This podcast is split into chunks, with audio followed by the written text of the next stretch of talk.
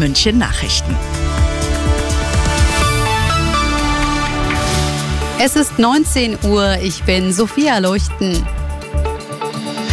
Das neue Deutschland-Ticket sollte eigentlich so einfach werden wie das 9-Euro-Ticket im vergangenen Sommer. Stattdessen wird es jetzt komplizierter.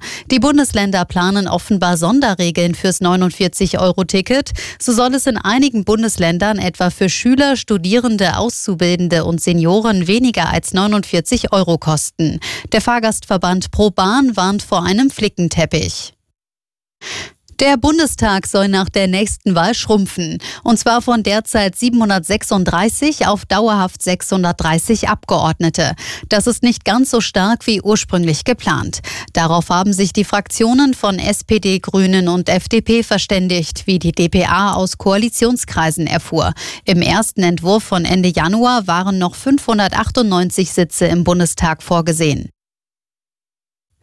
In Nürnberg hat ein Gasleck im Keller der Meister-Singer-Halle kurz vor einem geplanten Konzert zu einem Großeinsatz geführt. Etwa 1,5 Kilogramm Ammoniak traten aus der Kälteanlage unterhalb des Konzertsaals aus, wie die Feuerwehr mitteilte.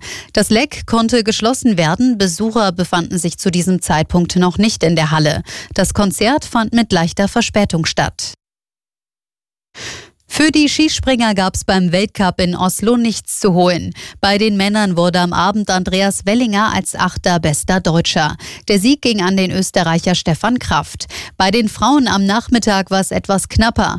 Selina Freitag schrammte als vierte um Haaresbreite am Podest vorbei. Gewonnen hatte Ema Klinitz aus Slowenien.